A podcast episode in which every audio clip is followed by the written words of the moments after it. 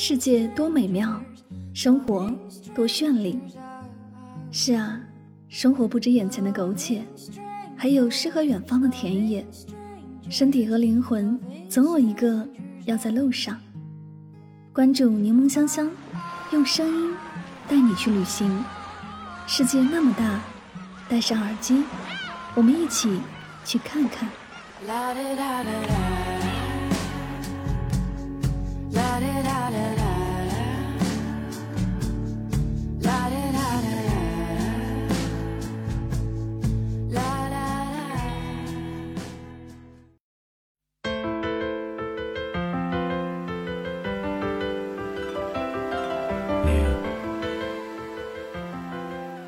世界那么大，我想去看看。欢迎收听《带上耳朵去旅行》，我是主播柠檬香香。今天的节目，让我们一起走进日本东京的声音世界。在日本当代作家村上春树的小说里，东京的美是在梦幻与现实中自由漫步，如同日本的排剧诗和浮世绘版画所表述的东京一样。想要了解东京。不需要过多的语言诠释。先来介绍一下东京塔。东京塔也叫东京铁塔，正式名称为日本电波塔，是东京观光的必游景点。这座红色铁塔以巴黎埃菲尔铁塔为范本而建造，但比后者高九米，达三百三十三米。作为东京的标志之一，东京塔的形象和名字也频繁出现在影视剧、小说。音乐等作品中，塔上设有眺望厅，能三百六十度将东京的城市景观尽收眼底，可一览东京都内景色。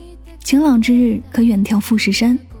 现在，如果你问起东京的人，特别是中老年人，他们依旧会对你说，东京的地标是东京塔，而不是晴空树。驻地市场建于一九三五年，是世界上最大的水产市场之一。更是东京吃寿司和刺身性价比最高的地方。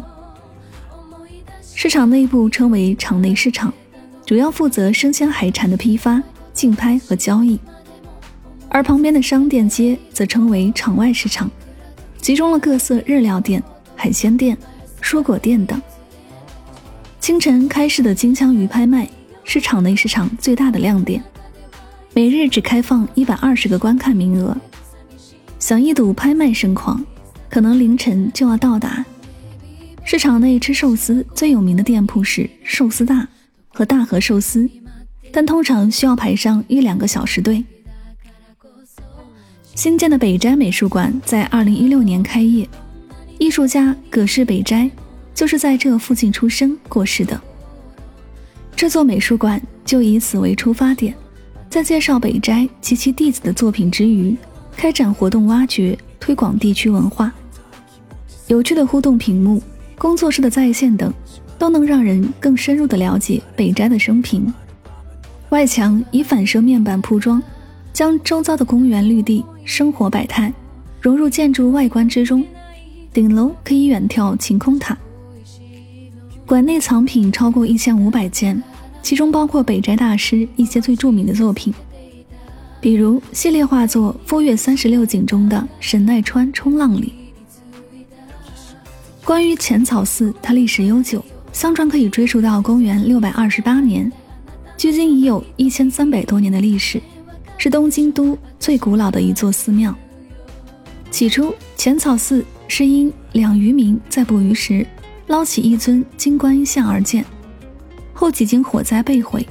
到了江户时代。德川家康重建了浅草寺，这才形成了现在规模的寺院群落。因灯笼上有“雷门”二字，所以中国人更习惯叫浅草寺为雷门。在日本，寺庙并不多，多的是神社。神社是崇奉与祭祀神道教中各神灵的社屋，是日本宗教建筑中最古老的类型。分辨寺庙和神社的方法。那就是寺庙里有带有屋顶的门和钟，而神社的门口则是鸟居，一种类似于中国牌坊的日式建筑。在日本，进寺庙的本堂前，需要先把身体洗干净，才能显得有诚意。当然，并不是说要把身体都洗一遍才行，只需要洗把手、漱个口就行。具体的顺序是：先右手拿起盛满水的勺子，洗左手，然后交换洗右手，之后再交换至右手往左手里倒水漱口，最后把勺子放回原处就行了。注意不要把嘴直接对着勺子漱口。三英之森美术馆，大名鼎鼎的宫崎骏工作室，相信喜欢动画的朋友们都会神往这个地方。龙猫。魔女宅急便、天空之城、亲耳倾听、猫的报恩、千与千寻、哈尔的移动城堡，总有一部在你心里留下深刻印象。极其推荐去一趟美术馆，绝对值回票价。这里是宫崎骏亲自设计、坐落在东京三英市的美术馆，是一座隐藏在喧嚣闹市里的森林梦幻之城。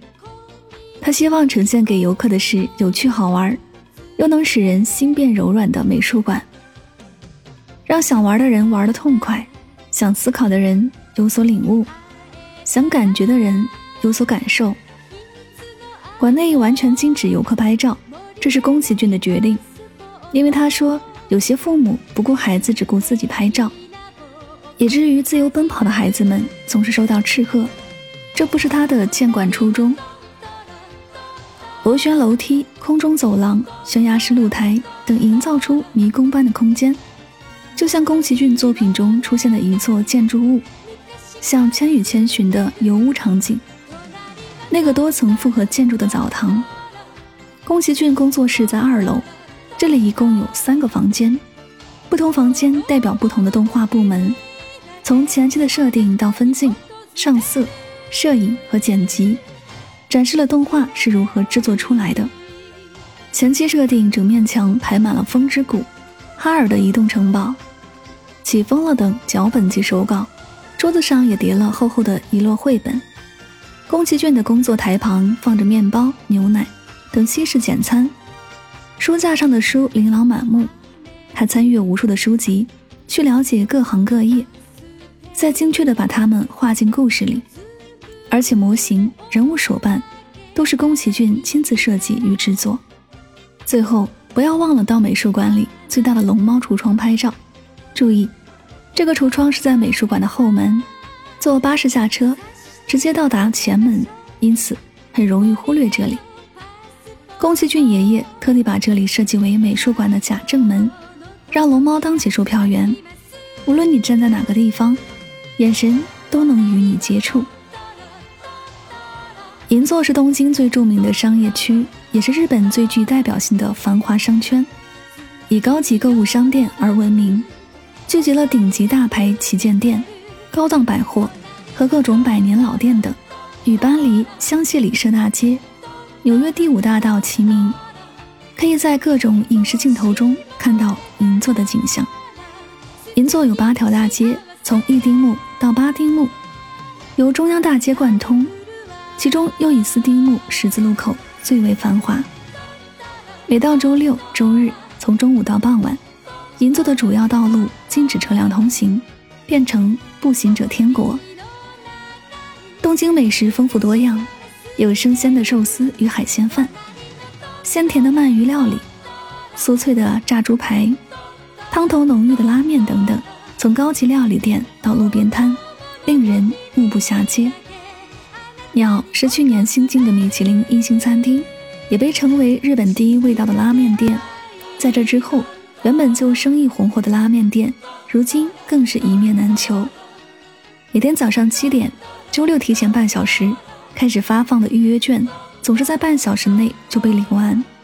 但就算领了预约券，依然需要在指定时刻前来排队。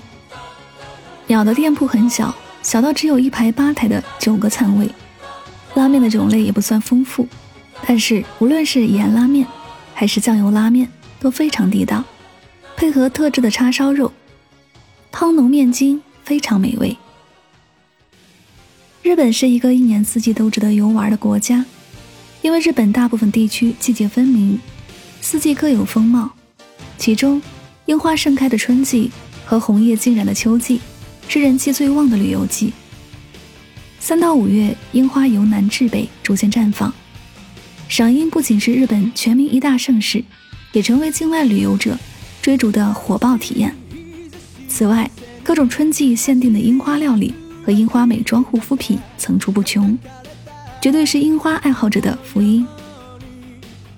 一般情况下，日本餐厅只提供冰水，便利店和自动售货机出售的饮料也以冷的居多，只有部分日式餐厅会提供热茶。如果希望喝白开水，可以准备一个保温水壶，在酒店烧好水后带走。日本商店中出售的保温壶价格较高，但是质量和样式都很不错，有需要的也可以在本地选购。日本没有单独给小费的习惯，需要支付服务费的餐厅会直接将服务费算入账单总额，不需要另外给服务员个人小费。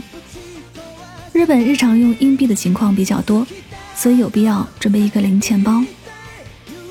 行走东京街头，发现创意人喜欢的日常生活；去看看东京美术馆最新的展览；去发现街角特色的咖啡店；去书店。挑一本喜欢的书。东京是快节奏的，但似乎每个人都有一种安定感，每个人都享受自己所做的事情，并且专注地将它做好。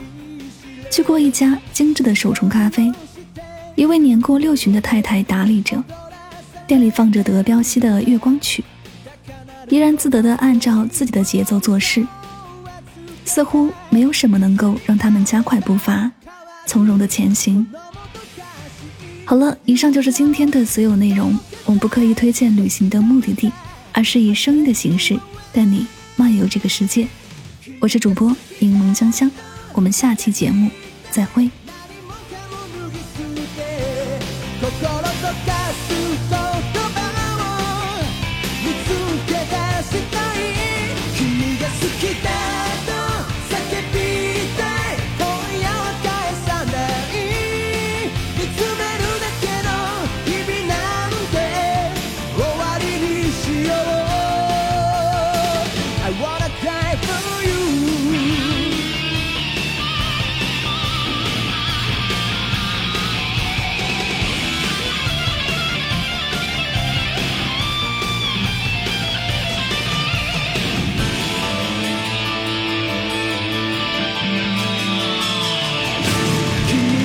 Quita